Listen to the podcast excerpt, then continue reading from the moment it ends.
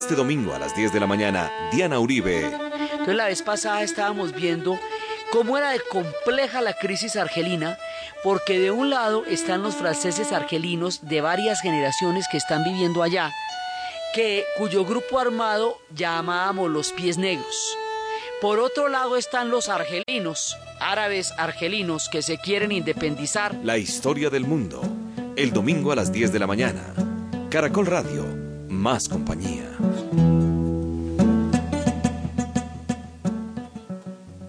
Buenas, les invitamos a los oyentes de Caracol que quieran comunicarse con los programas, llamar al 268-6797, 268-6797 o escribir al email director arroba casa o al correo de la Casa de la Historia o al Facebook.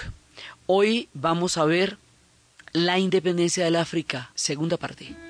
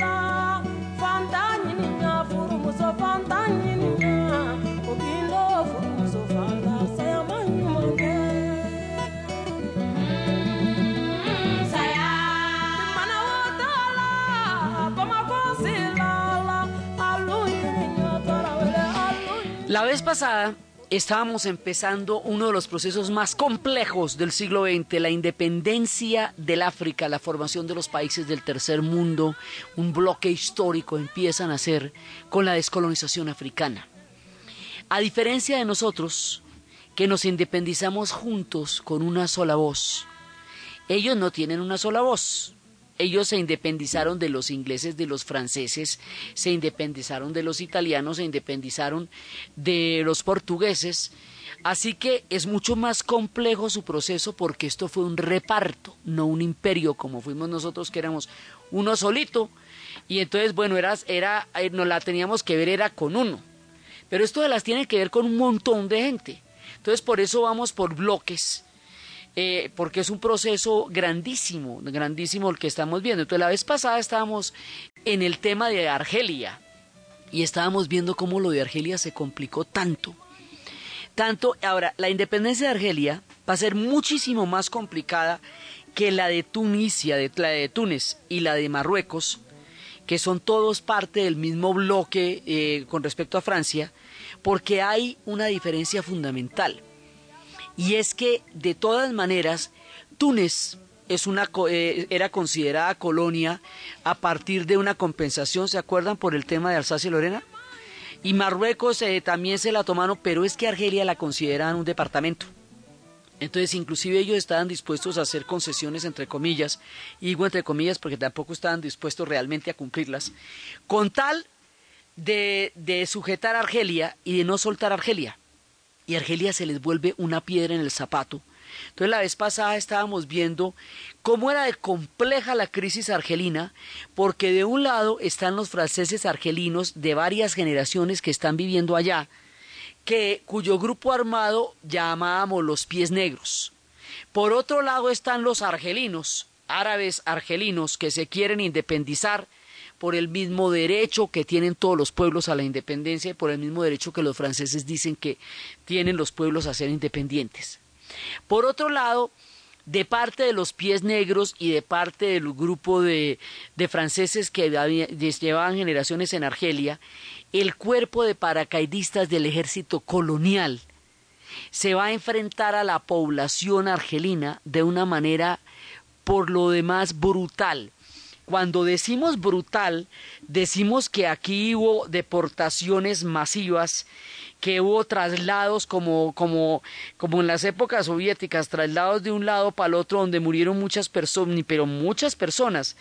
Entonces las cifras varían, pero aquí se llega a hablar hasta de un millón de personas en, esa, en ese proceso de independencia digamos, las cifras nunca quedaron claras, pero es que una cantidad de gente torturada, movilizada, deportada, sacada de las aldeas, con los métodos más brutales, y esta fue una guerra vaso limpio, fue muy fuerte la independencia de Argelia y llega a ser tan extrema que logra que en Francia, en París, los parisinos no puedan apoyar la independencia de Argelia porque consideran primero que eso es una causa perdida y segundo que traiciona todos sus principios la brutalidad y la tortura con que está siendo la gente maltratada en Argelia. Entonces eso se le repercute en una crisis política en Francia misma, que habíamos visto la vez pasada que llegó a extremos increíbles, como un llamado que hizo Sartre y 121 intelectuales, incluido Albert Camus. Albert Camus, eh, nuestro gran escritor del extranjero, eh, este gran personaje del existencialismo en la literatura, él es argelino. Y bueno, esta es su causa también. Entonces, el manifiesto de los 121, uh, Camus iba a morir antes de ver la independencia de Argelia, en el proceso, pero pues el hombre estaba en la jugada también. Entonces, el manifiesto de los 121, habíamos visto, está instando a los ciudadanos franceses a no, alistarse en el ejército para ir a pelear Argelia y a los ciudadanos franceses en Argelia a no participar en la pelea contra los argelinos, porque los argelinos tienen todo el derecho a independizarse. Entonces, esto va a producir al principio manifestaciones de los parientes y de las familias, como habíamos visto, para evitar que se que embarcaran las tropas, porque estaban empezando a reclutar reservistas, población civil y estudiantes, porque simultáneamente el ejército colonial está hundido en las selvas de Indochina, en Vietnam, en la batalla de Dien Bien Phu. O sea, este, mientras nosotros estamos contando esta la independencia de Argelia, también hay un proceso de independencia en Túnez, en Marruecos, en Egipto, en Ghana. O sea, todo esto es un bloque que está ocurriendo en esos años en todas partes. Son procesos simultáneos y al mismo tiempo se está dando en Indochina la, batalla que terminaría con la derrota total, absoluta, contundente y definitiva de los franceses, que es la, batalla conocida como la batalla de Dien Bien Phu, en donde Ho Chi Minh saca a los franceses con el rabo entre las patas de Vietnam. Esa sacada de los franceses significa la derrota de las tropas coloniales que estaban destinadas a mantener el poderío de los franceses en las colonias.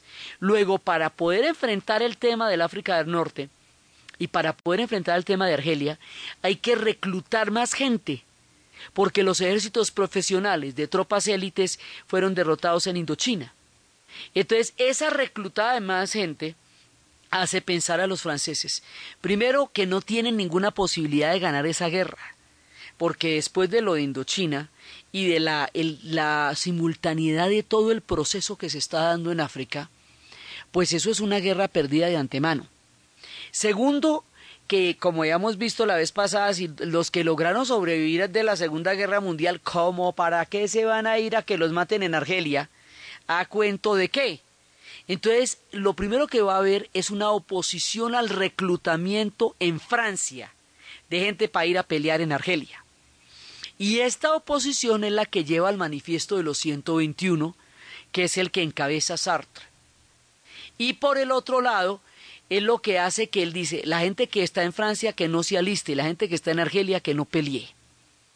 Y habíamos visto cómo hay un grupo que se llama las redes Janssen, que no solamente sigue la, los lineamientos del manifiesto de los 121, sino que es que se va directamente para Argelia a pelear a favor de los argelinos y en contra de los franceses, o sea, los pies negros.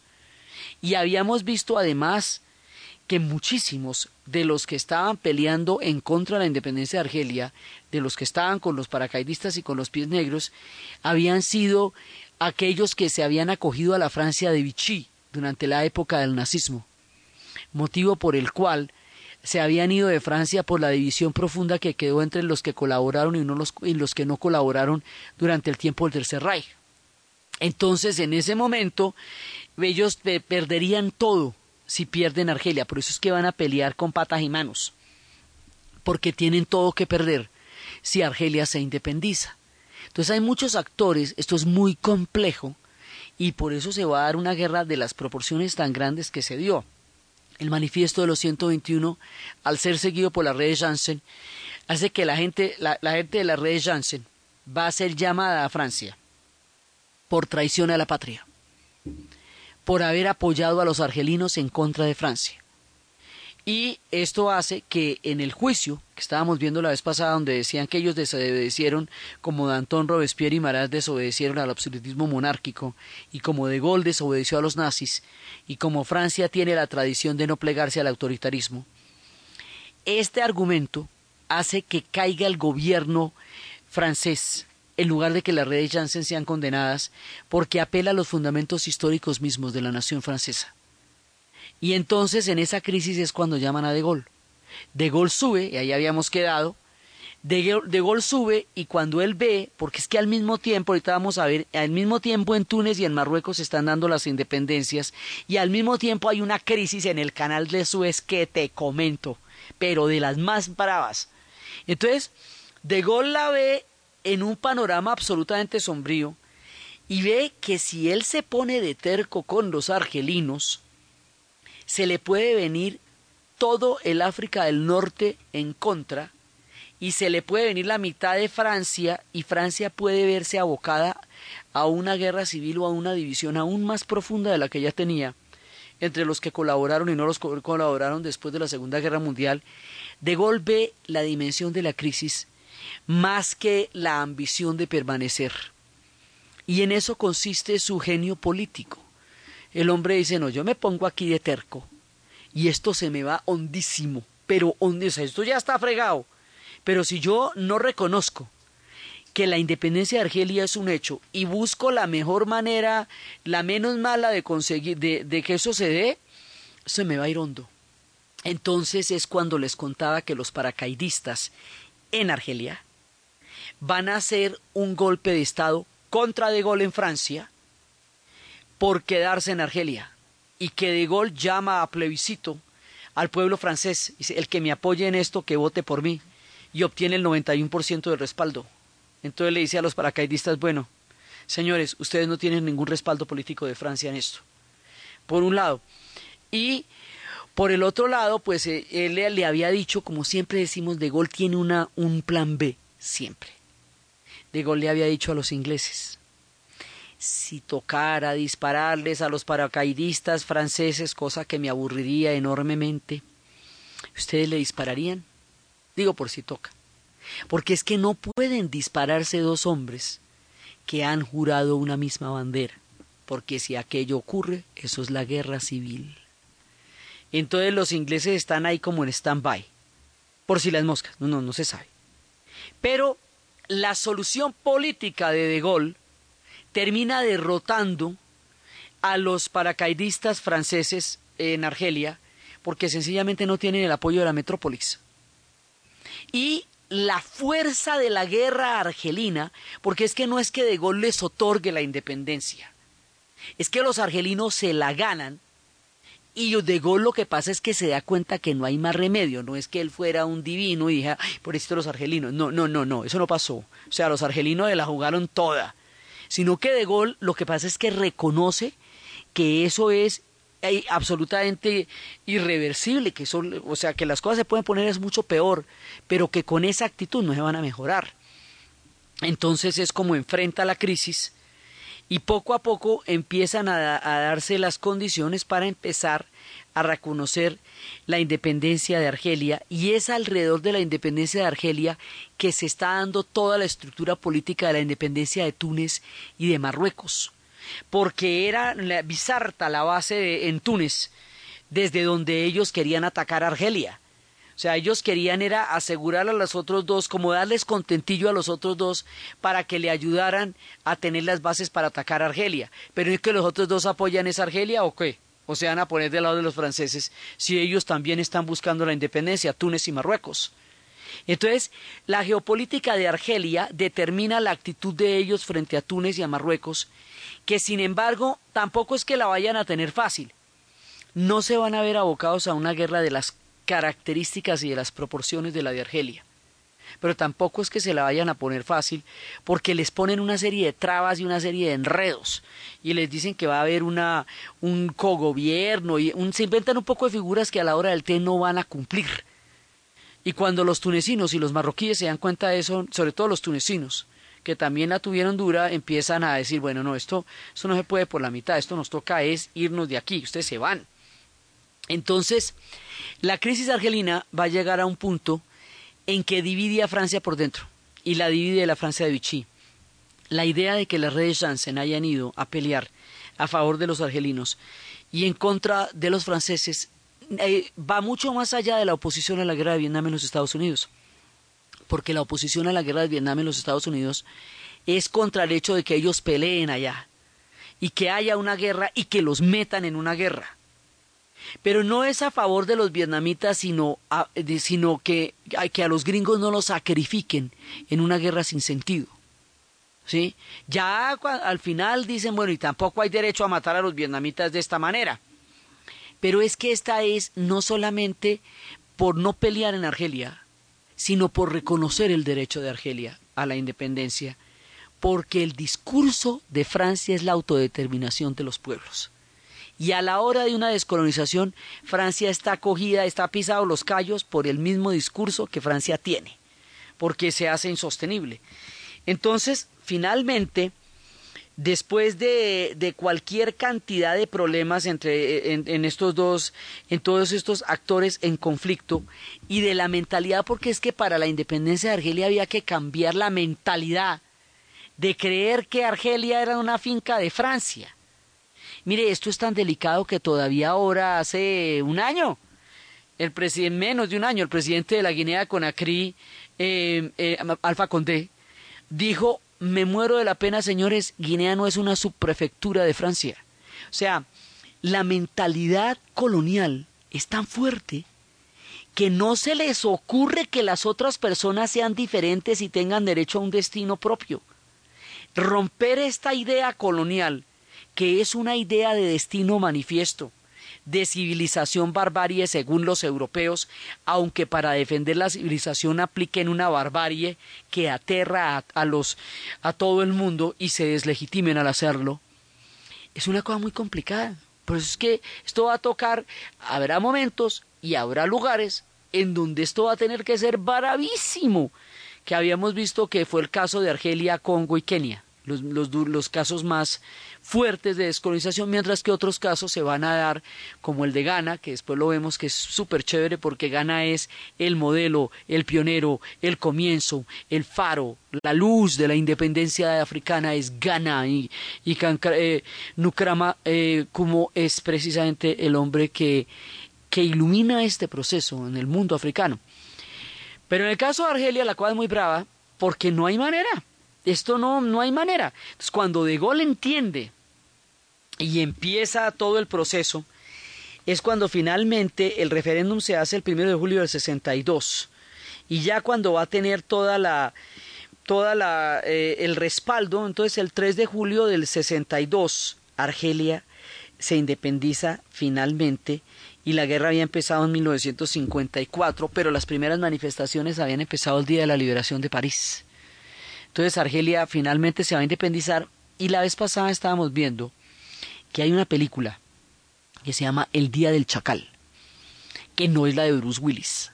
Hay una película antes que se trata de cómo los cuerpos de paracaidistas eh, eh, eh, en Argelia van a crear una organización de extrema derecha que se va a llamar la OAS y cómo ellos van a fraguar un atentado contra Charles de Gaulle en venganza por su papel en la independencia de Argelia.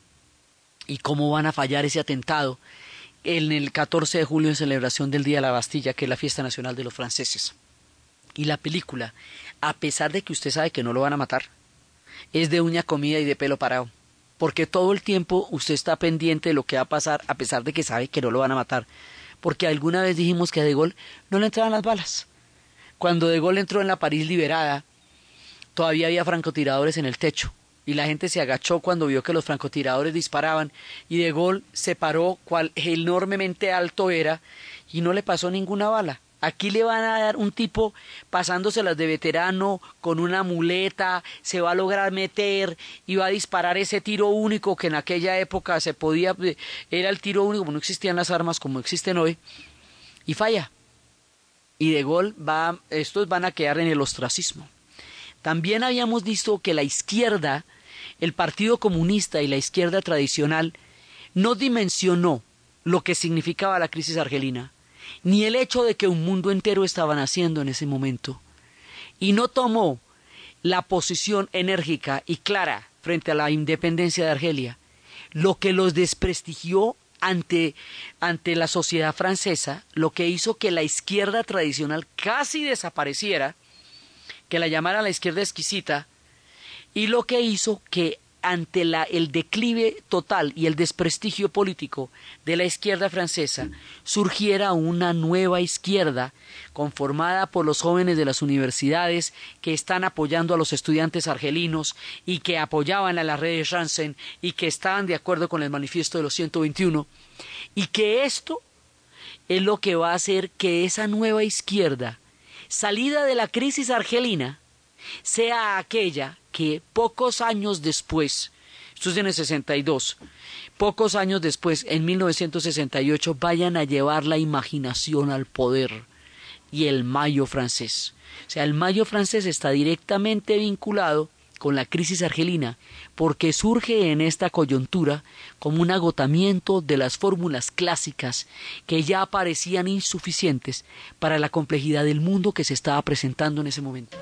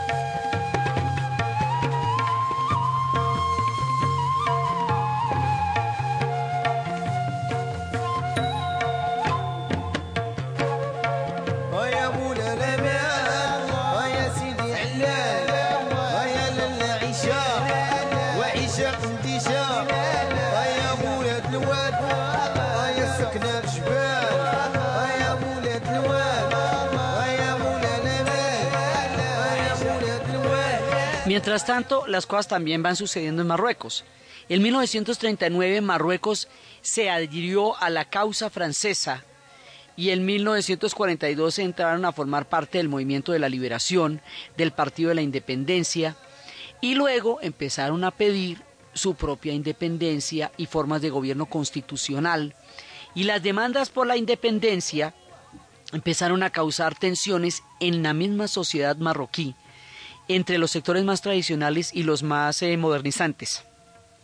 Entonces, el sultán Muhammad, que estaba apoyando a los movimientos nacionalistas, lo sacaron, la administración francesa, y nombraron a los antiguos pashas eh, y, a, líderes tradicionales para reemplazarlo pashas de Marrakech. O sea, empezaron a manipular la, digamos, los gobiernos y empezaron a, a buscar como apoyarse en el pasha. Y, y, entonces en ese momento el sultán decide irse para Europa, pero no abdicar. No, digamos, no deja el trono libre para los pashas, sino que, pero, sino, pero sí se va para el exilio. Y luego va a haber un atentado contra él y esto va a hacer las cosas mucho más complicadas. Y aquí sí empieza la violencia en el 54 y el 55 cuando él tiene que renunciar al trono y luego reconocen eh, a este sultán para que vuelva del exilio y hay una especie de declaración franco-marroquí en la cual dicen que Francia eh, ya reconoce que el protectorado que había empezado en 1912 era obsoleto y que el gobierno reconocía la independencia de Marruecos. Entonces empieza a, decirle que le va a cooperar para el control sobre las zonas de influencia española. El último, el único pedacito que tiene eh, España en todo el reparto del África es un pedacito en Marruecos.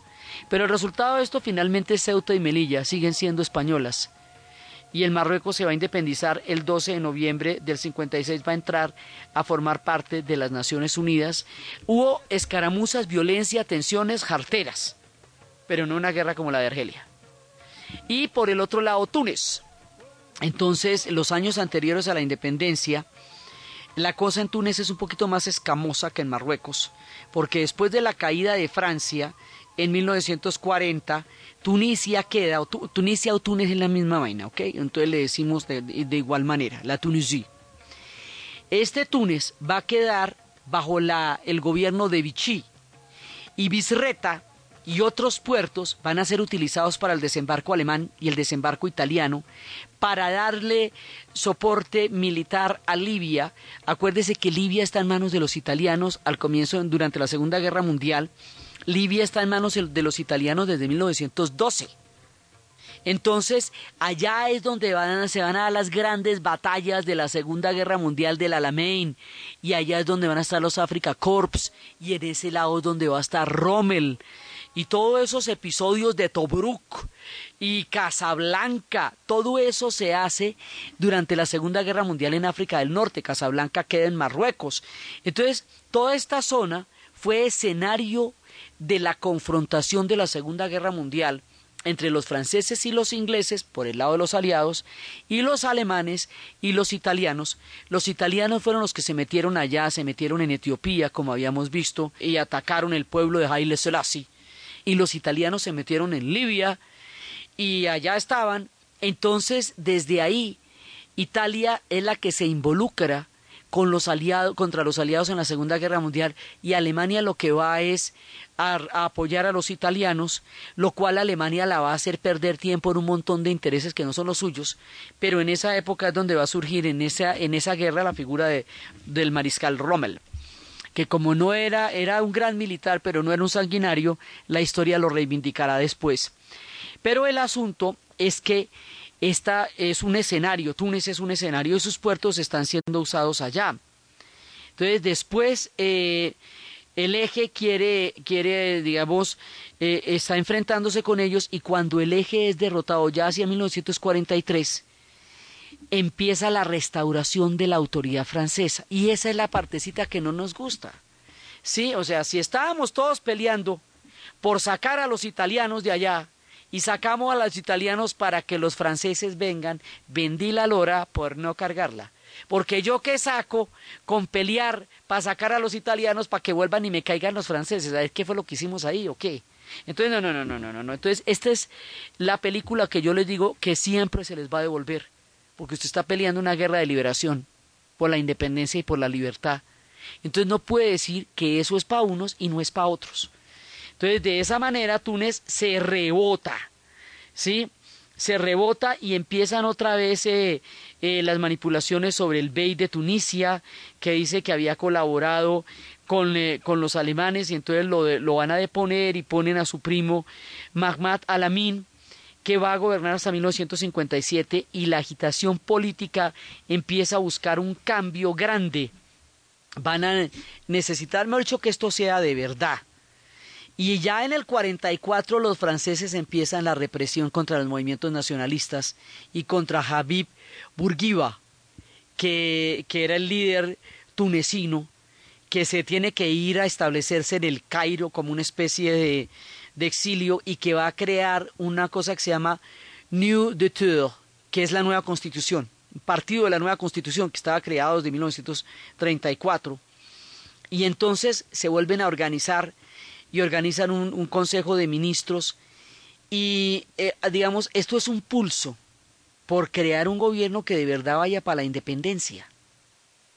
Entonces él tiene, él va a regresar y va a regresar de Egipto, que también está en la suya. Ahorita vamos a ver cómo Egipto también está en la suya.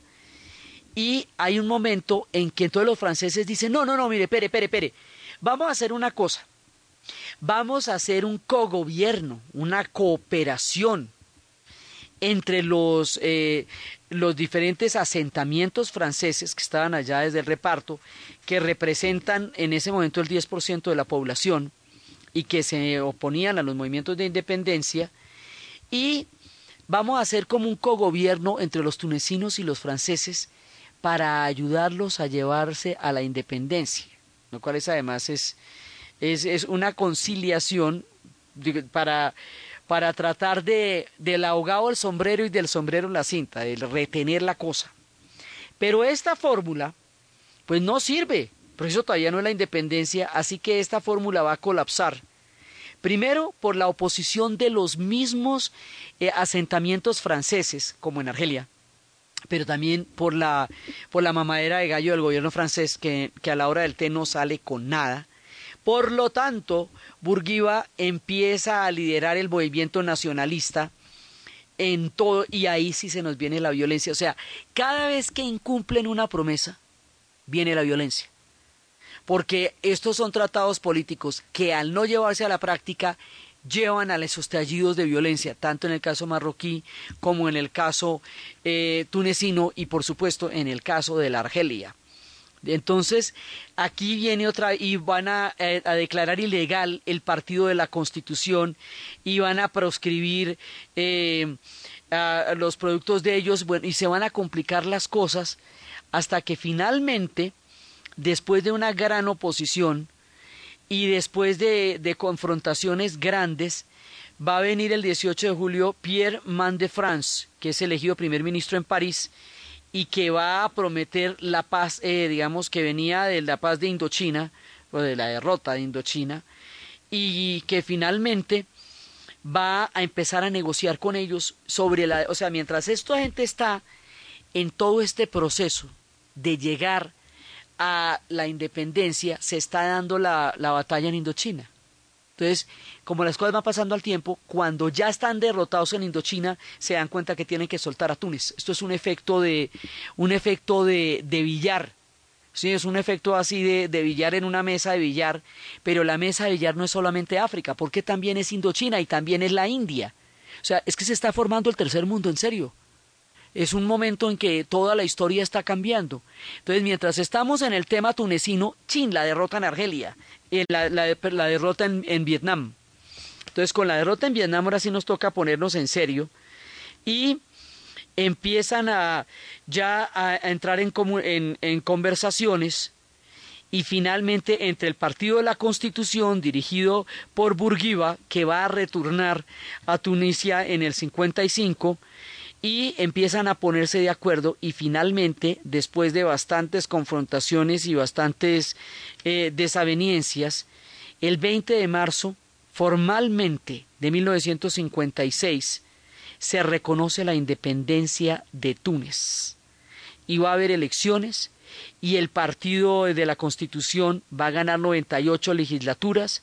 Burguiba se va a volver el primer ministro el 11 de abril y un periodo inmediatamente después de, de la independencia pues se, se, deterioraron las relaciones entre Francia y Tunisia porque además ellos seguían los franceses queriendo eh, quedarse en la base de Bisreta eh, para poder facilitar sus desembarcos sobre Argelia, pero Burguiba apoyaba la independencia de Argelia, por eso decía, ustedes se van y se van de esa base también. O sea, nosotros no les vamos a prestar una base para que ataquen a los argelinos que se quieren independizar de ustedes igual que nosotros. Así que de un plumazo se les va a Marruecos, se les va a Tunisia y Argelia, en medio del pantano de la sangre, se va también. Las relaciones entre Argelia y Francia quedaron ásperas durante un poco de tiempo porque fue muy tensa la cosa y fue muy brava y de Gaulle alcanzó a ver que iba a ser una rebelión de todo el Magreb o sea, de toda la parte de la colonización francesa en el norte del África contra él y a la vez de la guerra civil al interior de Francia, logra conjurar la crisis con bastante habilidad política y queda bastante bien parado en una situación que a muchos otros políticos los devoró por completo. Los franceses argelinos tendrán que regresar a Francia con una mano adelante y la otra atrás, despreciados, miserables, ya sin nada, con todo un delirio de poder en la cabeza que ya no tenía ninguna representación en la realidad. Y hoy por hoy los franceses han olvidado qué duro fue esta guerra y cuán deshonroso fue el papel de los militares y de las torturas, así que la tienen en las tullerías, puesta como los héroes de la independencia, como los héroes de Francia en la guerra contra Argelia, estas guerras coloniales son guerras increíblemente sucias, porque son guerras contra pueblos que están pidiendo los mismos derechos que tienen todos los pueblos. Entonces, con el tiempo, se les va a olvidar cómo fue la crisis de Grave, y ahí tienen un poco de placas a los héroes que murieron en la guerra de independencia de Argelia, cuando en realidad fue un ejército de torturadores contra un pueblo que estaba pidiendo su legítimo derecho.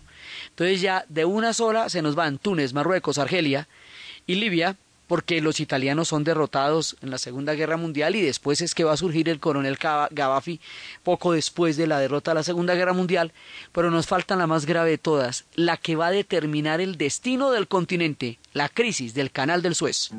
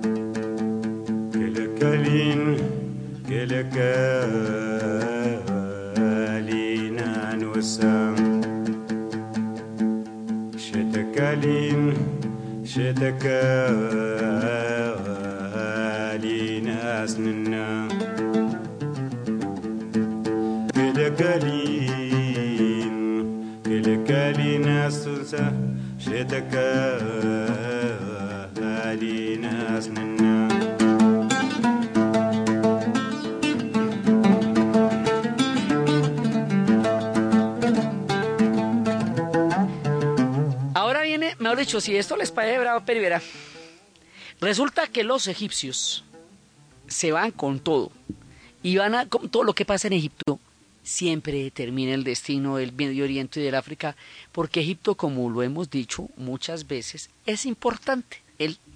Siempre ha sido importante. Entonces, Egipto es la punta de lanza. Aquí va a haber un movimiento de oficiales libres que en el 52 van a llevar a la abdicación del rey Farouk el 23 de julio del 52. Y después van a invitar a un político veterano que se llamaba Ali Maher para que vaya a tomar el control, pero realmente, y, y después viene otro que es Muhammad Naguib, que va, digamos, hay como dos, dos personajes ahí, pero en realidad, detrás de todos ellos, hay un gran líder, que a la final es el que va a terminar mandando esto. Porque finalmente van a abolir la democracia, eh, finalmente van a abolir la monarquía. Entonces ya la monarquía va a desaparecer como forma de gobierno y al lado del comando revolucionario, del Consejo de Comando Revolucionario, que fue dirigido como un movimiento republicano de General Naguib, que era su primer presidente, el primer ministro va a ser Gamal Abdel Nasser, que después va a tomar realmente la cabeza de los oficiales libres, del movimiento de los jóvenes oficiales libres. Habíamos tenido un movimiento de jóvenes oficiales antes que fue derrotado, ¿se acuerda? Pero triunfó, pero entonces le cayó toda la represión y le clavaron todo el problema del canal y todo eso antes. Ahora tenemos otro movimiento de oficiales libres. Pero este otro movimiento de oficiales libres no solamente triunfa en la primera rebelión como el otro, sino que va a triunfar en la batalla definitiva y final, a diferencia del primer movimiento que tuvo un primer triunfo pero después no. Aquí sube el propio, el tremendo, Gamal Abdel Nasser. Y Nasser lo primero que va a hacer es enfrentarse a la hermandad musulmana, porque muchos de los de la hermandad musulmana están en contra de él y le van a hacer una rebelión y él va a sentenciar a muerte a algunos de ellos. Esto nos va a marcar hasta nuestros días una fisura muy grande entre la hermandad musulmana y el ejército eh, y el ejército egipcio. Entonces, eso digamos todavía sigue siendo parte del tema que todavía se está barajando en el Nuevo Egipto. Pero este ejército es un ejército que sale con la independencia para llevar a su pueblo hacia la libertad, un ejército que va a crear un nuevo imaginario grande y poderoso que es el panarabismo. Gamal Abdel Nasser va a, a ser uno de los líderes del panarabismo. Egipto es una nación árabe, musulmana y africana a la vez. Luego sus cambios alteran el mundo musulmán, la geopolítica árabe y la geopolítica africana, porque él es esquinero de todas las esquinas de la tierra. Entonces, Nasser tiene la talla de donde se subió y Nasser va a empezar un movimiento nacionalista muy importante para resignificar la historia y darle un sentido de propia valía, de pertenencia, de orgullo y de altivez. Nasser va a poner una nota, una nota altísima a la independencia, lo mismo que Kankwama Kruma en Ghana. O sea que hay unos hombres que van a ser como faros de todo este proceso. Y Nasser va a ser uno de ellos. Entonces, Nasser se vuelve primer ministro en el 54. Se enfrenta a los musulmanes y empieza a ser la cabeza de Estado. Mientras tanto, hay un tema con el Sudán que después lo desarrollamos para no complicarnos, porque el Sudán está también independizándose y está entre dos fuegos, entre los británicos y los egipcios, que le parece que ambos le quieren echar mano, cosa que es cierta. Entonces, a la final, Sudán se independiza porque no, no, no, le, no le convencen ni los unos ni los otros. Se independiza solito contra toda la, la influencia que ambos querían. Mientras tanto, se está instalando la Guerra Fría. Cuando se está instalando la Guerra Fría, eh, Nasser propone no me no digamos no no arrodillarse ante ninguno, escapar a la bipolaridad de la Guerra Fría y por eso Nasser y Tito y, y, Nerú van a formar en Bandung y, y, Suarto la Liga de los Países No Alineados para tratar de crear una tercera fuerza que no vaya a ser influenciada ni por los Estados Unidos ni por la Unión Soviética, no firman el pacto de Bagdad, no se suscriben a la Guerra Fría, no le comen a los gringos ni a los británicos con la Guerra Fría, y esto hace que ellos no digan, no, eh, originalmente el gran proyecto de Nasser, el gran proyecto de Nasser es la represa de Asuán, que es una obra como faraónica, como les gusta a los egipcios Y para eso, los gringos y los ingleses originalmente les habían eh, empezado a, a dar plata para poder construir la gran obra. Cuando ven que no se suscriben a ninguno de los lineamientos internacionales, le retiran el apoyo para la construcción de la represa de Asuán. Los franceses tampoco les van a dar el billete para la represa de Asuán porque la condición es que no apoyen la independencia argelina. Y la independencia argelina la apoya todo el mundo y Egipto con más veras. O sea, la independencia argelina es la bandera de toda el África del Norte. Y toda la geopolítica francesa es tratando de que no apoyen a Argelia y todo el mundo está apoyando a Argelia. Entonces, en cambio, tampoco. Cuando ellos se ven así como, como que nadie los va a apoyar, da a tomar Nasser la decisión más importante de toda la historia, la nacionalización del canal del Suez. Y la nacionalización del canal del Suez va a crear una crisis que va a enfrentar a todas las potencias, porque al otro día de nacionalizar el canal, Inglaterra y Francia van a invadir militarmente la zona. Y, y eso va a hacer que los Estados Unidos y la Unión Soviética se metan.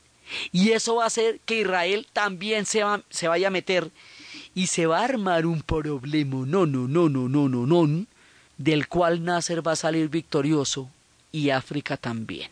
Y la manera como se va a armar ese problema y cómo vamos a salir de esa crisis es lo que vamos a ver en el siguiente programa. Entonces, desde los espacios de la crisis argelina, de los tunecinos, de los marroquíes, de la hora de África, de todos estos pueblos que se están alzando a la luz de la historia y del papel protagónico de Egipto y de la crisis del canal del Suez y de la hora de la libertad que está, está sonando en las campanas de la historia del África en la narración Diana Uribe, en la producción Jesse Rodríguez y para ustedes feliz fin de semana. ما بهدلتيني أنا أنا أنا أنا. إيه إيه إيه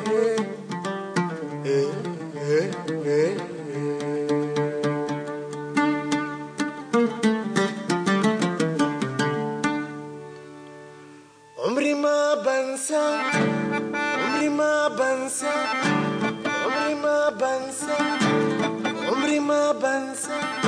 حبيبي سيد الناس يبقى لي والناس. هيبقى لي والناس.